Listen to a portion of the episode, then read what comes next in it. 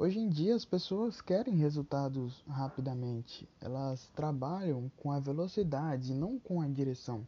E o problema ele mora aí.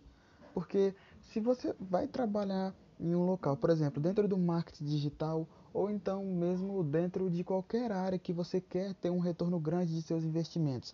Se você trabalhar com curto prazo, você é provável que você vai ter frustrações. Porém, se você trabalhar com longo prazo, você vai ter satisfações. Por exemplo, se eu pego uma meta e estipulo para dezembro hoje, se eu atingir essa meta em outubro, trabalhando com esse pequeno, esse longo prazo dessa forma, se eu atingir ela em outubro, eu vou ter uma satisfação porque eu estipulei essa meta para dezembro e eu alcancei ela em outubro. Então eu já posso trabalhar com uma nova meta para dezembro de novo.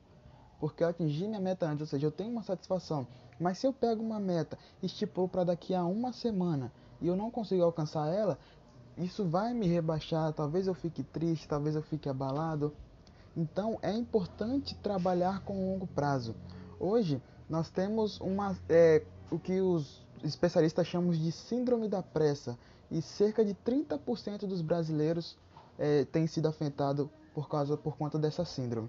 Então trabalhar com longo prazo, é, acho que a meditação entra muito nesse contexto, ajuda muito para que você seja uma pessoa mais serena, mais calma e que você analise mais as suas ações, para que dessa forma você possa aprender a trabalhar com longo prazo e aprender a esperar.